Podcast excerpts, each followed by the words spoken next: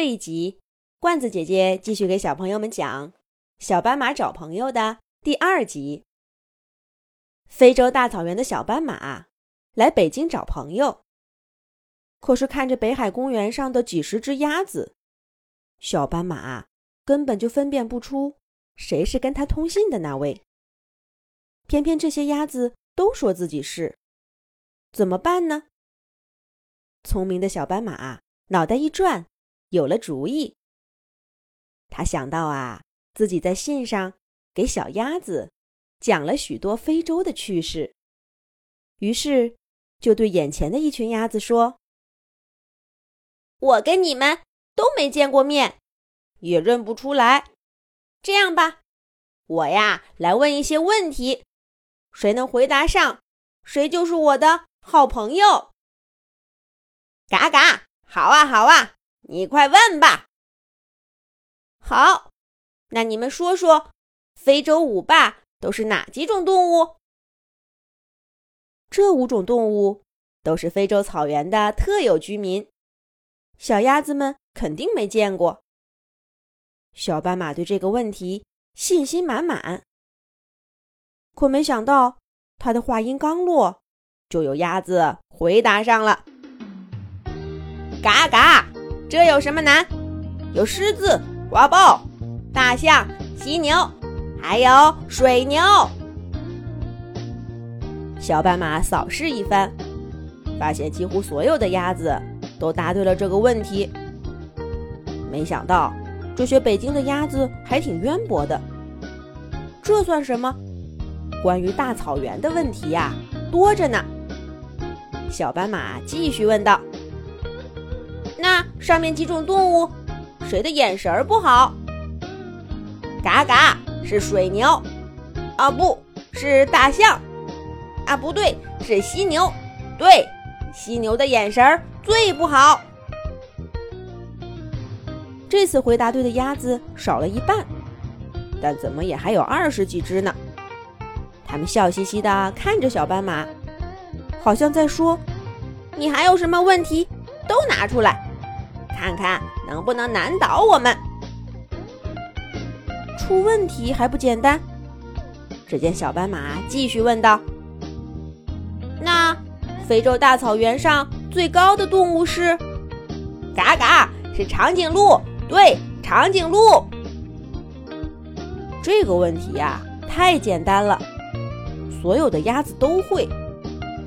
可是小斑马话锋一转：“等一等。”我们当然都知道啦，最高的动物是长颈鹿。那么你们知道长颈鹿最喜欢吃什么树的叶子呢？这个问题倒是有难度了。鸭子们沉默了一会儿，纷纷猜测，有说柳树的，有说杨树的，有说了槐树，有自己摇头否认的。最后，有几只鸭子互相对视了一会儿，异口同声的回答说：“嘎嘎，不对，这些树非洲都没有，是金合欢，对不对？长颈鹿最喜欢吃金合欢的叶子。”这几只小鸭子还真是厉害，连这也能回答出来。这一次啊。小斑马把答对问题的小鸭子拉出来，不多不少，正好是十位。现在要加速提问了，赶快弄明白，他们当中哪个是跟自己通信的朋友？谁是大草原上出名的大喇叭？嘎嘎是珍珠鸡。谁是草原上跳得最高的动物？嘎嘎是狞猫。谁的便便是最臭的？嘎嘎，是河马。小斑马叽里呱啦，飞快的问了一连串的问题。鸭子们有的会，有的不会。到了最后啊，就只剩下两只小鸭子，轮流回答小斑马的问题。但不管多刁钻的问题，他们俩都对答如流。看来要问一些。真正有难度的问题了。那你们有谁知道我的小名是什么吗？小斑马这话一出，两只小鸭子面面相觑，都不说话了。可小斑马也纳闷了，这……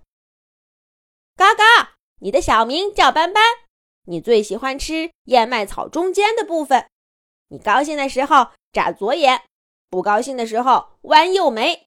我说的没错吧，我的朋友？这时候。迎面飞来了另一只黄色的小鸭子，小黄鸭一把抱住了小斑马。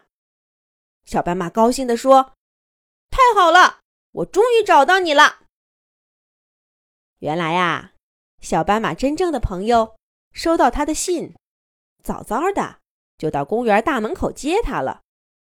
可没成想，小斑马的大巴车却直接开进了公园。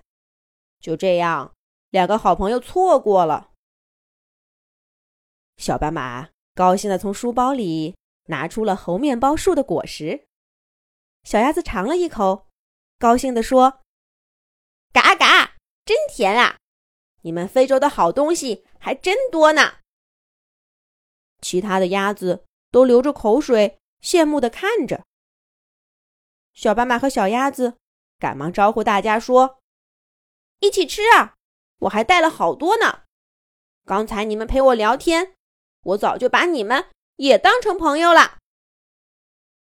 小鸭子们高兴的一拥而上，品尝着来自远方的美味。不过，更高兴的是小斑马，因为它认识了许多鸭子朋友。